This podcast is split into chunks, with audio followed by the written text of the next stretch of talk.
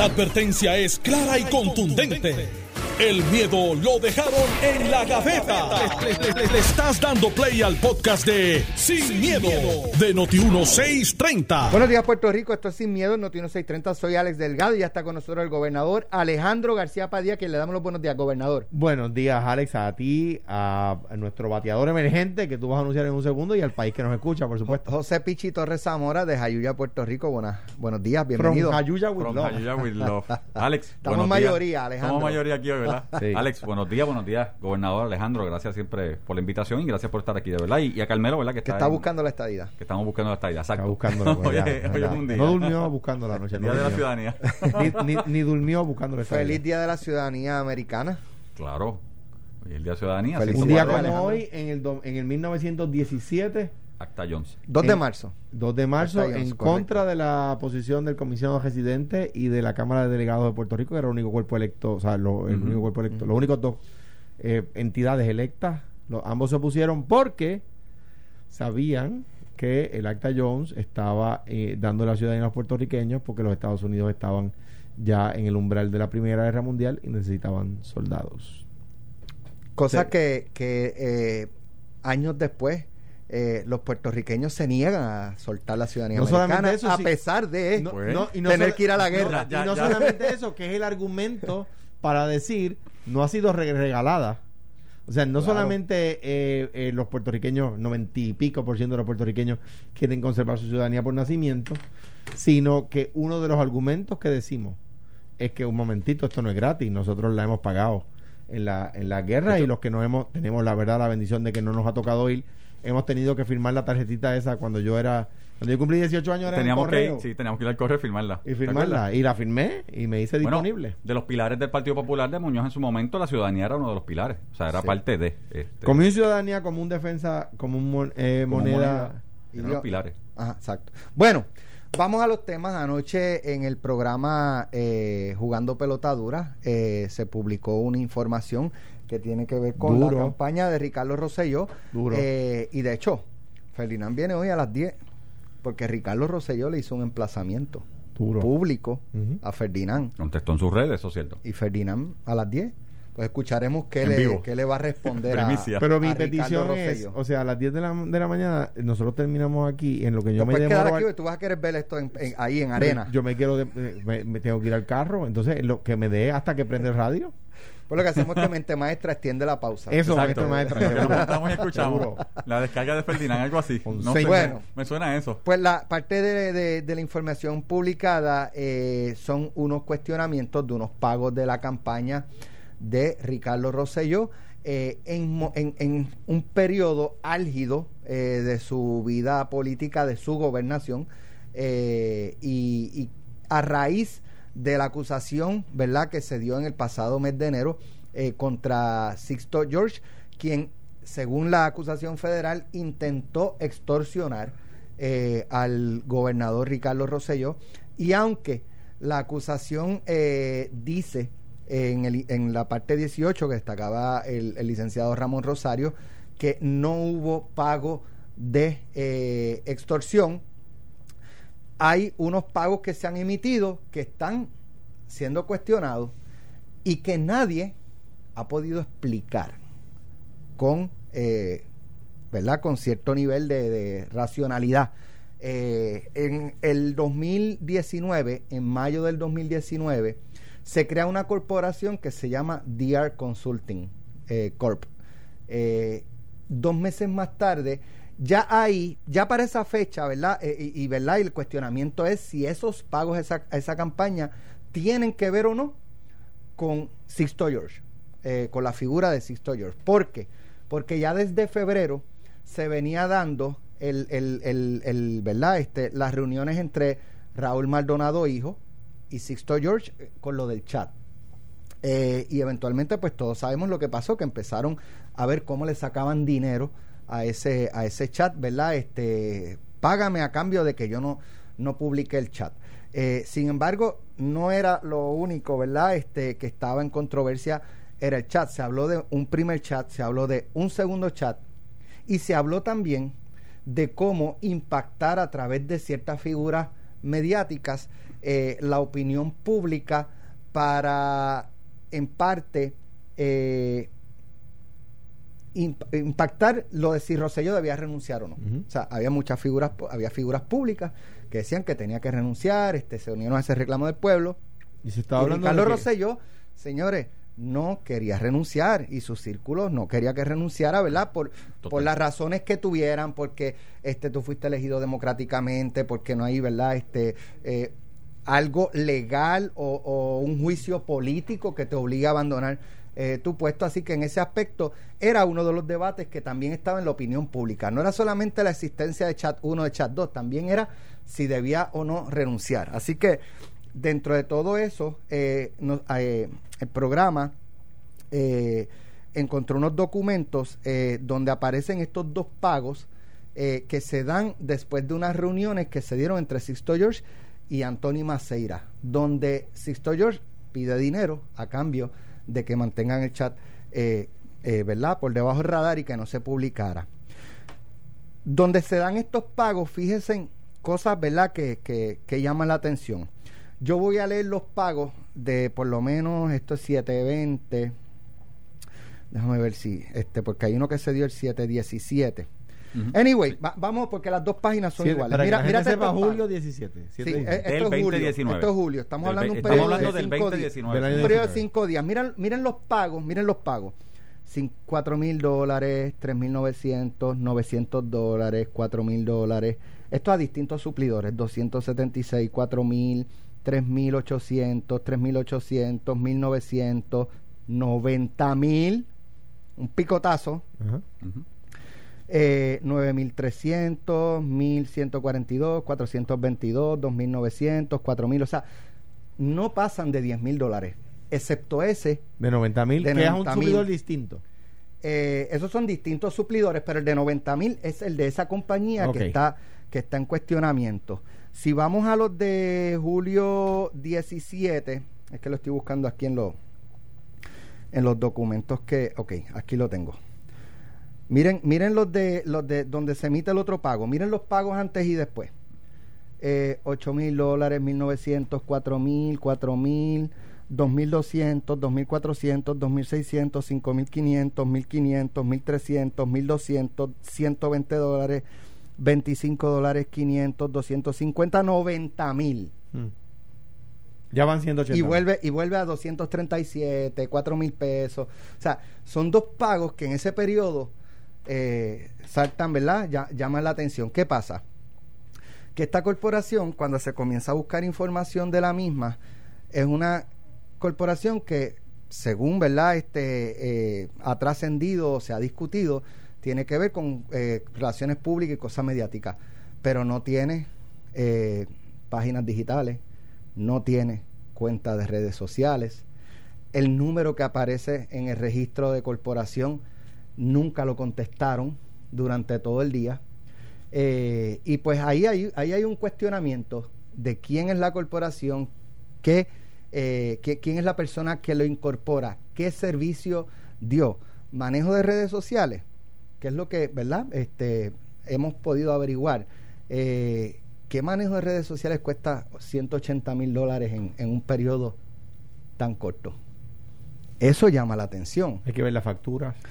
Hay que ver la factura y, y ver el desglose de los servicios eh, que se dieron. ¿Y quiénes son esas personas? Sí. Entonces, por ejemplo, Aquí, ¿quiénes son la- los seres humanos que comprenden o que componen esa corporación que se creó y que se ganó 180 mil pesos en no time? ¿qué pasa? Que eh, ayer en la noche el gobernador Ricardo Rosselló eh, salió a, a desmentir la información y a decir que era falso, pero lo deja ahí. Eso es falso. Es difamatorio. Y ya. O sea, no, no vi, o por lo menos yo no, no, pues estoy buscando aquí para, para leerla y entonces podamos ir sobre, sobre la misma.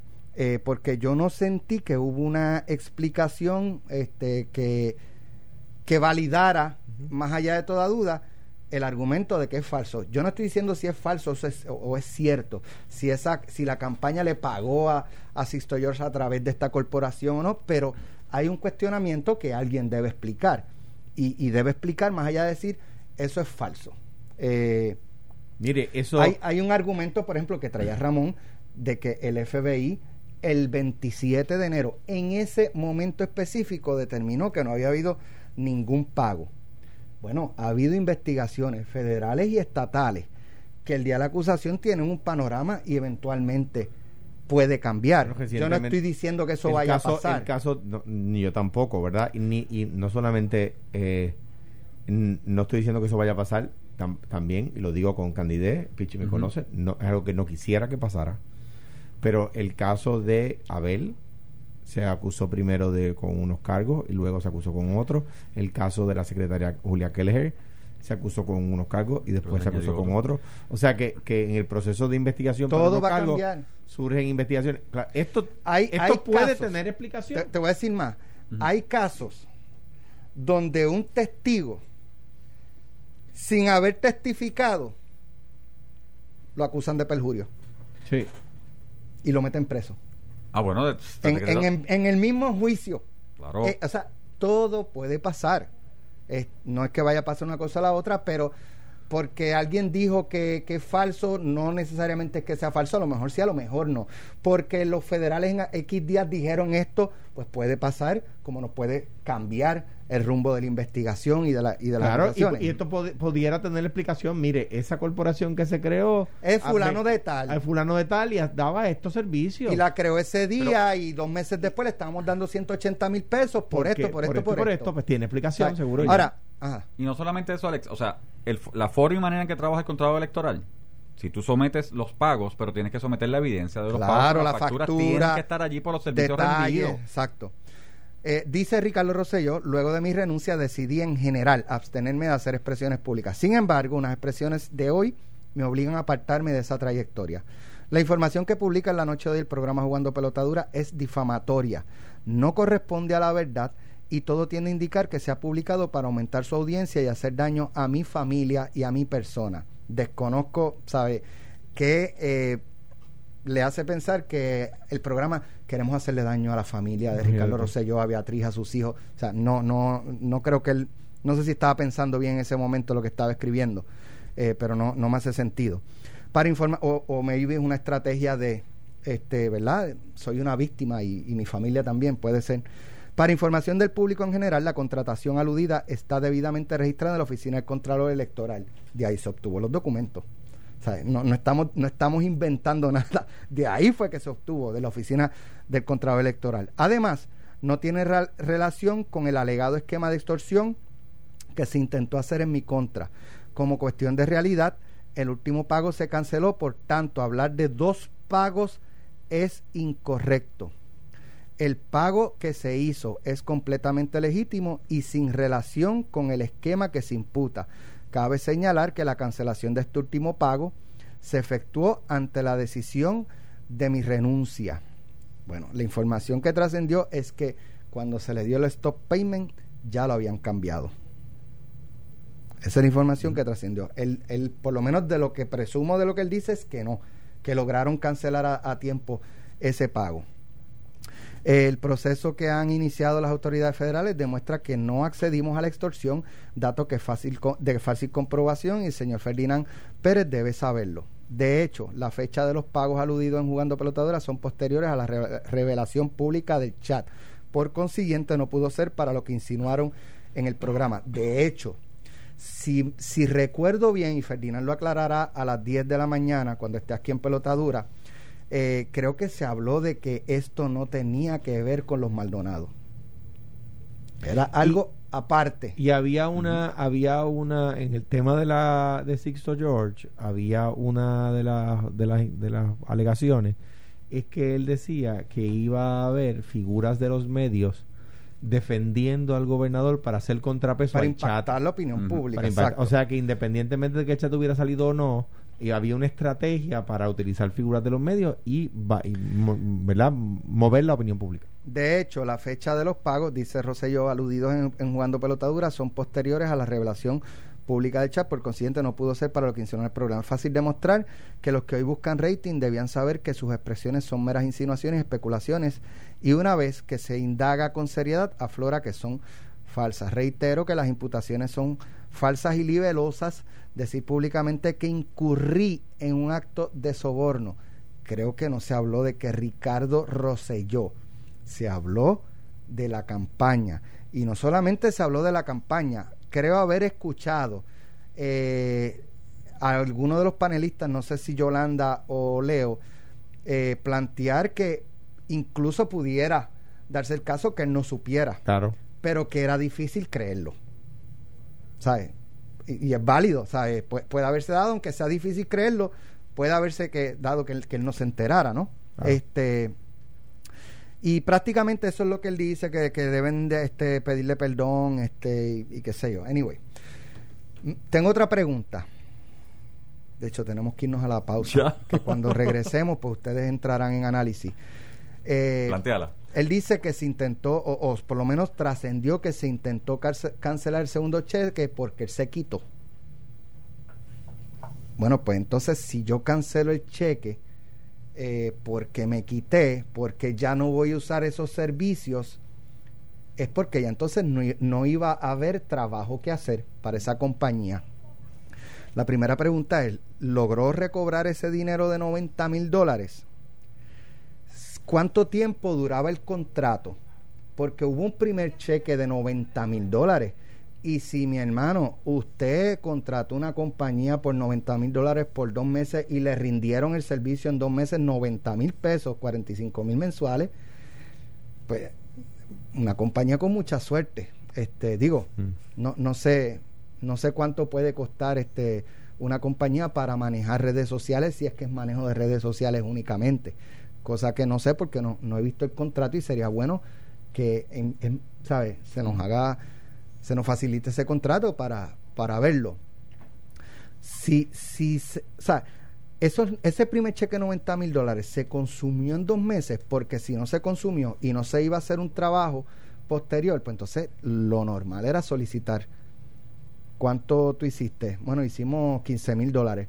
Pues entonces vamos a cancelar el contrato. Claro. Te pido la, la devolución de la diferencia. Y es que el hecho yo. mismo, me parece que estás dando el clavo, Alex, en una pregunta, ¿verdad? Yo no, no, no, no puedo concluir, y, habiendo sido gobernador y habiendo sufrido tantas veces, que temas que eran difíciles de explicar, se le acusara a uno de, de, alguna, de algún hecho negativo, ¿no? No quiero yo unirme a eso que alguna vez sufrí, pero lo que pasa es que en este caso la respuesta que da el gobernador eh, en cuanto a el, el segundo pago se canceló por yo haber renunciado, pues querría decir que el primer pago estaba relacionado al tema de, de su campaña, al menos, ¿verdad? Y, o sea, o sea, ¿qué- ¿qué era? Oye. ¿qué se me ocurre? ¿Qué, qué puede costar 90 mil pesos así de un golpe? Pues una encuesta de menos de 3% de margen de error. Ok. Puede Y costar. pu- sí. pu- puede, pu- Un por lo sondeo. regular, una encuesta de 3% cuesta 60 Por mil eso pesos. es importante ver la factura. Exactamente. ¿A Si- quién? Si, ¿Qué hay, hacía este- si mira, DR Consulting hizo una encuesta de 50 mil pesos, bueno, pues mira, ya ahí se fue más del Exactamente. 50% de, Y nos- del yo- primer pago. Y obviamente te abundo ya cuando llegamos a la pausa, pero esa si no me equivoco, la campaña del gobernador ya fue auditada porque obviamente salieron unos señalamientos, unos pagos que se tienen que hacer y unas devoluciones que se tienen que hacer. Si fue auditada, parte de la auditoría, parte de lo que tiene que permanecer ahí en récord es primero los contratos con las entidades que se contrataron, la, ¿verdad? que la campaña contrató, los pagos realizados efectivamente eh, y las facturas de servicios por pagos realizados. Eso es parte de lo que es la auditoría y eso es parte de lo que es el expediente de cada campaña, de cada candidato debidamente registrado en el contrato electoral. O sea que del mismo modo que está la lista de pagos, tiene que estar este el contrato. A esta fecha, Alex, el contrato Sí. por servicio y la factura por servicio rendido tiene que estar allí. Mira, me escriben que dijo que lo, eh, Rosselló, y digo, no sé si que se me quedó, el último párrafo era, este, no, no le dijo que los servicios no eran para extorsión y que los federales así lo concluyó. Si él sabe que no eran para extorsión, debe saber para qué eran. Y si sabía para qué eran, ¿por qué no lo dijo? Y pregunta. Y, ahí- ¿Por qué no lo dijo? y en cuanto a lo que Porque lo que hablamos ahorita, miren, señor este Ferdinand Pérez, pelota dura, no fue para extorsión, con eso se pagó esto, esto, esto, esto y esto. Y cuando hablamos de extorsión, Ya. para el pago de un requerimiento de extorsión, que es el indictment Bueno. contra Cito Jorge es pidió dinero a cambio de extorsionó, tengo esto y si no me pagan, lo Ya, hago Mi público. punto es que si él tiene la eh, forma de aclarar más allá de toda duda y tiene todo, pues dígalo. Ay. Eso fue para, e- no fue para extorsión, con eso se pagó este servicio, este En- servicio. y este en servicio, cuanto al este tema de los federales, hay dos dos- dos posibilidades de acercamiento. Me escribe un abogado, un buen abogado amigo. Una cosa es que los federales conocían ese dato y aún así concluyeron que no había habido un pago. Correcto. Otra cosa distinta es, exacto, tú lo mencionaste. Una cosa distinta es que los federales, que también lo mencionaste, no tuvieran ese dato a la mano El momento de en el momento de redactar la acusación. Oye, y volvemos. Puede ocurrir. Claro. Es más, lo que voy a decir, lo voy a decir después de la pausa. Estás escuchando el podcast de Sin, miedo, de Noti1630. Ya estamos de regreso. Iba a comentar rápidamente, pues hay otros temas que están, este, son muy importantes y tenemos que tocar.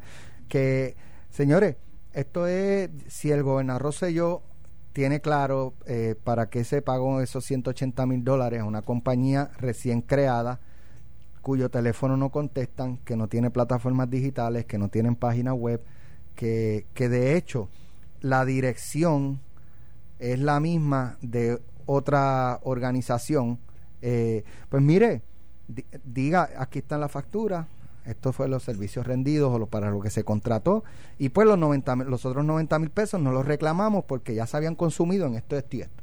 Hay formas de, de, de- de aclarar. Por supuesto. Este, Mira, Alex, yo personalmente, ¿verdad? Y del tema, para cerrar ese tema, pero yo personalmente creo que primero, qué bueno que hay, ¿sabes? No es bueno, bueno, déjame ver cómo te pongo esto. No es bueno para el país lo que está pasando con el indictment de Sisto George.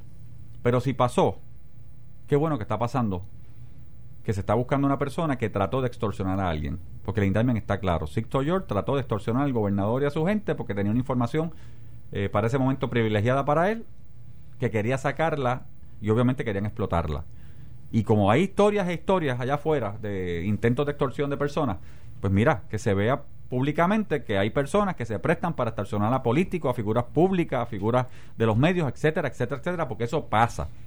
Y tenemos que discutirlo en Puerto Rico es algo que discutir en Puerto Rico. Ahora, fuera de, como te, fuera de, como te dije, ya la campaña de Ricardo Rosselló pasó por la auditoría, del mismo modo que los documentos que salieron públicos ayer es- están. Son públicos también y tienen que ser públicas las facturas y tienen que ser públicas también la parte de lo que es obviamente los servicios rendidos. Yo dudo mucho personalmente que, eh, obviamente, que alguien haya tratado de pagar una extorsión porque el indictment dice claramente que se trató de extorsionar pero no se pagó. Así es. Eso es lo que dice el indictment. Se trató de extorsionar, pero no se pagó. Y obviamente, fuera, estábamos hablando, esta, eh, fuera de, ¿verdad? De, la pausa. Pero como dice este el gobernador Alejandro, o sea, también el indictment dice que si Toyol trató de que le volvieran a dar contrato, que es parte de la extorsión, que le habían cancelado. Yo de mi parte lo que lo que lo que le digo al pueblo de Puerto Rico no no es fácil pasar por esto, es triste para el pueblo de Puerto Rico, pero qué bueno que estamos pasando por esto para que se entienda que hay personas que se prestan a extorsionar personas a políticos, que se prestan para extorsionar obviamente a figuras de los medios, eh, a periodistas, etcétera, y eso se tiene que detener en Puerto Rico.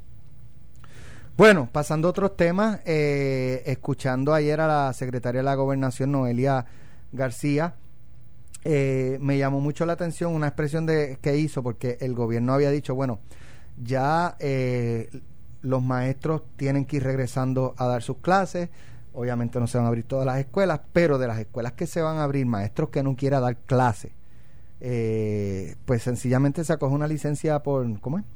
Sin sueldo. Sin sueldo, una licencia, Una licencia por sin sueldo, y no trabaja, no cobra. Claro. Eh, y entonces no ningún maestro la ha solicitado, por lo tanto ahora no tienen problemas con trabajar. Bueno, yo estuve en la conferencia de prensa eh, ayer, ¿verdad? Porque era una reunión de infraestructura del gobernador que nos invitó a varios legisladores.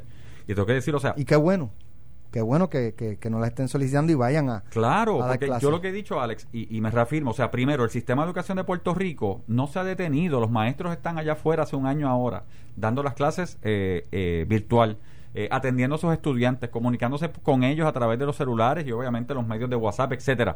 Y eso es bueno, porque son de personas dedicadas. Y yo como hijo de maestro, claro que son personas dedicadas y más lo han demostrado en esta pandemia. Pero tenemos que regresar paulatinamente. De alguna manera tenemos que empezar.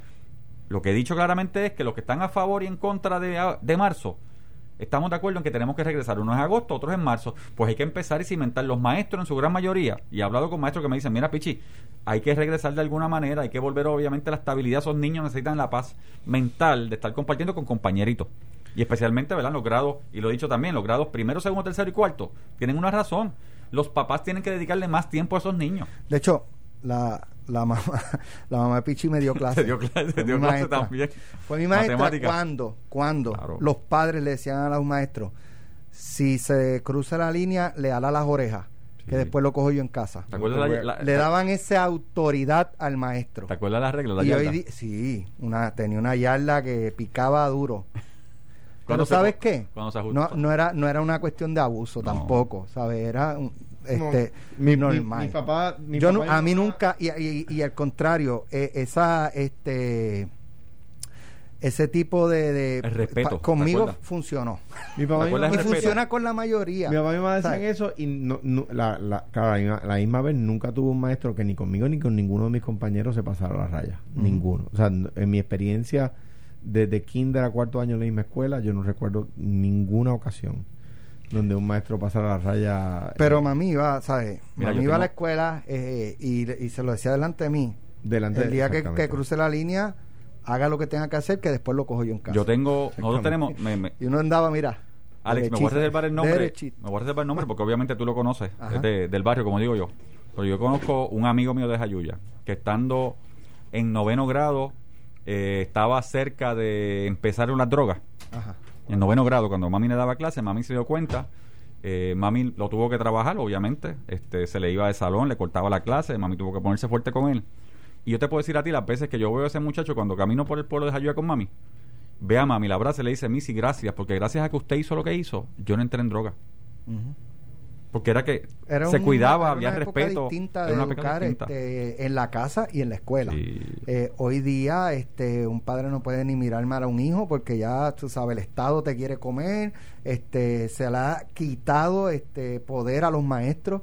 Eh, ¿Sabes? Un maestro ya tampoco puede ni, ni mirar a través a un estudiante que, que, que, como dicen, de esas joyitas, este, porque ya se lo quieren... este Y los, ma- y los maestros obviamente quieren que conservar su trabajo y a veces pues si es- bueno hay maestros que, que temen por, su- por su seguridad en las escuelas eso, eso no se habla este y obviamente yo no estoy de acuerdo que y nunca voy a estar de acuerdo o sea los niños hay que educarlos bien y hay que tenerlos sanos pero hay niños y niños este pero también tú sabes yo reconozco a mami tú mami dio clase yo Usted. la vieja otra cosa ¿Enviaría a su hijo a la escuela?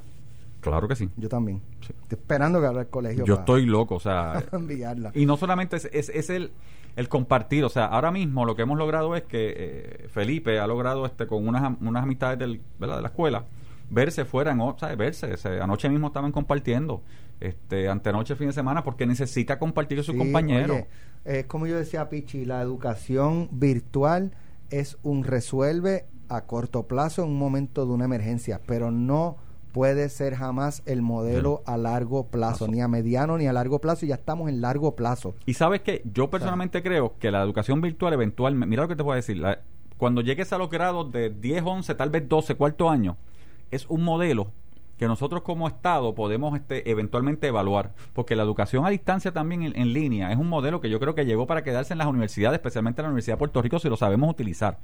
Porque ya estás hablando de estudiantes, ahí está- Adultos. estás hablando de personas que tal vez se dedican a estudiar full, pero hay unos que tienen que trabajar para mantenerse, pero quieren estudiar. Y qué mejor que el modelo a distancia para poder trabajar y hacer esa dinámica. Así que yo personalmente creo que la Universidad de Puerto Rico tiene que verlo como modelo a futuro. La, eh, el, el sistema educativo de Puerto Rico tiene que verlo en el modelo, pero el modelo para el niño mayor. O sea, estamos hablando del de 11 o 12 que vaya entrando en esa dinámica, porque ¿verdad? se dan otras dinámicas ¿verdad? de familia, de estudios, etcétera. Pero los niños, o sea, ese primero, segundo, tercero, cuarto grado, que es tan importante para desarrollar esos skills, esas dest- destrezas de comunicación, de ese compartir, este, porque se desarrollan, señores, no solo, usted va a la escuela a estudiar, pero usted cuando está creciendo, está desarrollando sus destrezas de compartir, de perderle el miedo a hablar con otros, de enfrentarse a una clase, de enfrentarse y dar una presentación, claro que sí.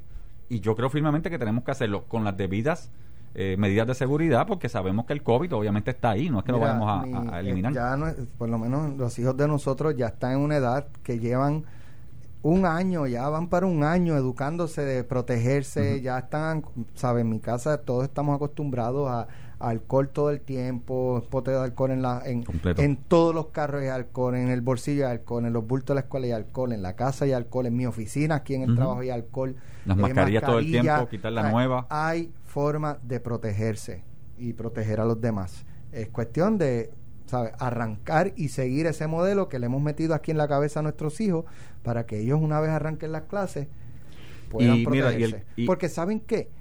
No se pueden vacunar. Menores No. de 16 años. Menores de 16 años no se usted pueden no, vacunar. Usted no puede, su hijo de, cinco- de, de 8 añitos, usted no va a decir, no, se queda 8 años en casa hasta que se vacune o hasta que salga una vacuna. Y la realidad- no, porque y la le está haciendo un daño. estadísticamente son, no se están o sea, no se están contagiando porque la realidad estadísticamente está ahí y el que se contagia en la gran mayoría eh, la pasa sintomática totalmente pero nuevamente el compartir desarrollar esas destrezas este, esos people skills como se dicen allá afuera destrezas de, de compartir de comunicación esto es necesario y los niños especialmente los teenagers como tú y yo tenemos este que quieren salir que quieren compartir pues claro que, que- que tienen que ir a la escuela a su centro de estudio Mira, hay otra noticia, eh, ¿verdad?, que, que se ha estado debatiendo. Ayer el Tribunal eh, Supremo acogió el caso del Seguro Social complementario, suplementario, debo decir, para Puerto Rico. Lo van a estar viendo. eh, sin embargo, ahí eh, dentro del debate se ha hablado de, que, de si puede el presidente Biden decir, ¿saben qué? Nos retiramos del caso. Lo que decidió el, el Tribunal de Apelaciones de que Puerto Rico la aplica, eso es lo que es, con eso nos vamos. yo quisiera que fuera así primero señores Es así de sencillo. Bueno, así de sencillo porque el caso lo está llevando en alzada este, el gobierno el federal. gobierno federal que lo empezó Trump. Con Trump. Así que el gobierno federal puede, de igual manera, retirar obviamente el caso y decir, mira, me, me, me, me suscribo a la decisión del apelativo del circuito de Boston, que básicamente lo que dice es que debe aplicar el SSI a Puerto Rico. Cuidado, yo he visto a muchos compañeros estadistas y puertorriqueños que están diciendo allá afuera, qué bueno que llegó el Supremo, qué bueno que van a decidir, como si nos fueran a decir que tenemos derecho a... Yo respeto la decisión de, de- del juez El Pi. Eh, creo que es la decisión Torroella, que en correcta. paz descanse, Y creo que son decisiones correctas. Pero el Tribunal Supremo lo va a ver al amparo de otra óptica. Están los casos, obviamente, insulares de Puerto Rico que están ahí, no han perdido, obviamente, vigencia. Y se puede, y los casos insulares lo que dicen es Puerto Rico se puede discriminar, punto. Y eso podría ser una decisión sencilla.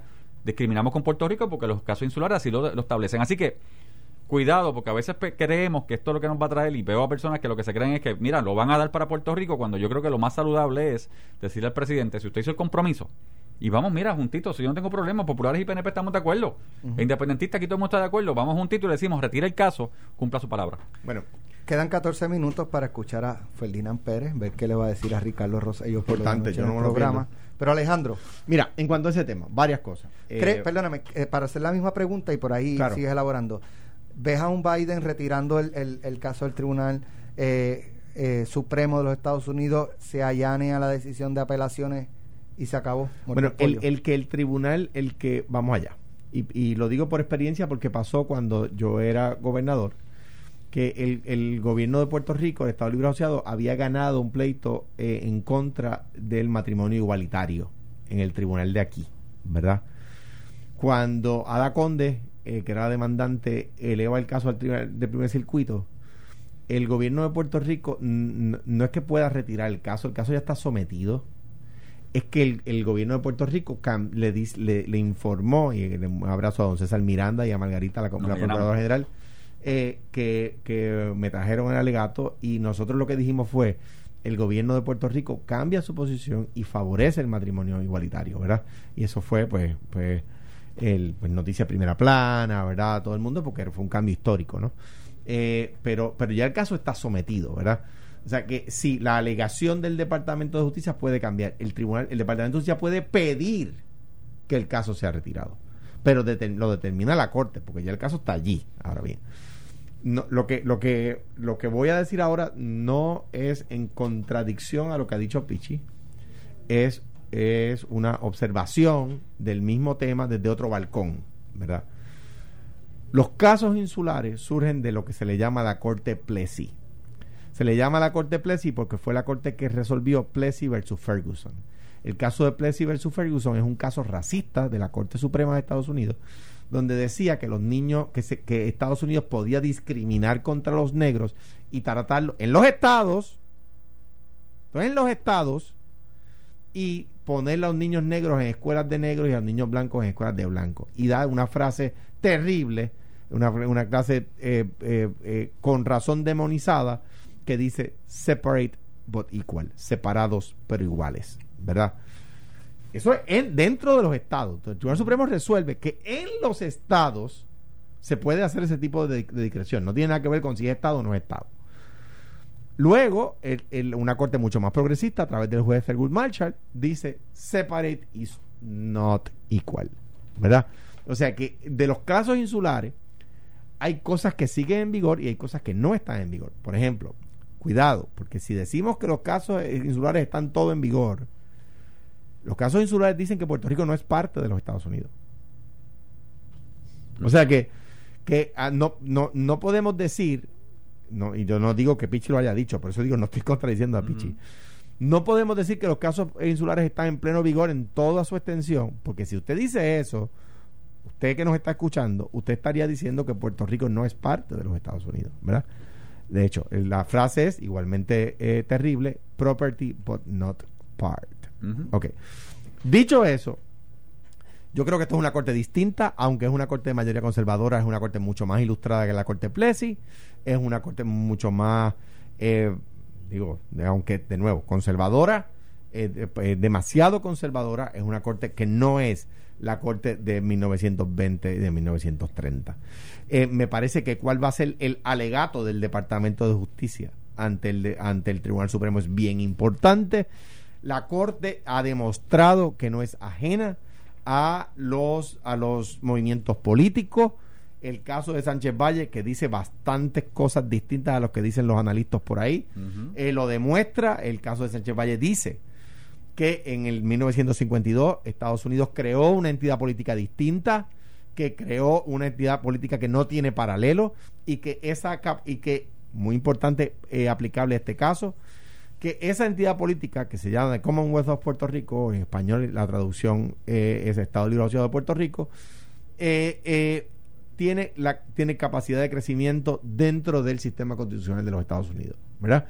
entonces decir que los Estados Unidos pueden discriminar el seguro social suplementario contra los contra los puertorriqueños me pare- es algo que yo no veo a la corte actual resolviendo después de lo dicho en Sánchez Valle y después de lo dicho en algunos otros casos en el caso de eh, eh, eh, Ateneo creo que se llama el caso más reciente Eh, la disidente de Sonia Sotomayor en aquel caso el más reciente me parece a mí que va a empezar a calar en la opinión mayoritaria en casos subsiguientes como este que tenemos ahora. Bueno, es hora de inscribirse en el estímulo económico de Impo- Noti 1630. 500 pesitos, ¿verdad? 500 dólares que vamos a estar regalando este viernes en sorteo aquí en Noti 1630. Y es bien fácil. Esto es bien fácil. Usted va a llamar al 7587-230. Yo voy a hacer una pregunta de, de alguna noticia que esté publicada en notiuno.com o que hayas to- hayamos tocado al aire, que, que usted haya escuchado aquí en Noti 1630. Y si usted contesta correctamente la pregunta, pues usted se va a inscribir en el día de hoy y el viernes va a un sorteo donde podría ganarse 500 dólares, 250 dólares de una tarjeta Vanilla Gift Card, que eso usted la puede usar para comprarse lo que quiera, donde quiera que acepten tarjetas de eh, a- eh, Visa o Mastercard. Y también 250 dólares de gasolinas Ecomax. Así que vamos entonces a coger eh, hasta cinco llamadas. Si, la las cinco llamadas ninguna contesta correctamente la pregunta, pues lamentablemente en este momento no se puede inscribir nadie. Pero vamos a la primera, a la primera llamada y la pregunta es bien fácil. ¿Qué anunció el gobierno ayer que va a hacer con lo de la guagua blindada? Ay, Dios mío. ¿Qué va a hacer el gobierno, según anunció en el día de ayer? Secretario de Justicia, Domingo El Manueli. secretario de Justicia hizo un anuncio ayer sobre la guagua blindada. ¿Qué es lo que van a hacer el gobierno con lo de la guagua blindada? Dime un número, Pichi. Del 1 al 9. Ah, pues el 7. El 7, vamos allá. Noti 1, buenas tardes. Buenos días. Noti 1. Ay, se me fue esta llamada. Puedo coger otra. Noti 1. Noti 1. Aló, Aló, ¿quién me habla? Tomás Santiago, Tomás, ¿de dónde nos llama? De Río Piedra. de Río Piedra, eso es aquí al ladito de Noti 1.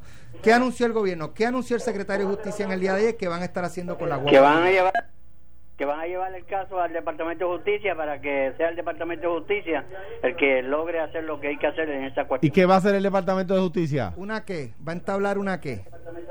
Una, de, una demanda. Una Eh, demanda. eso mismo. demanda.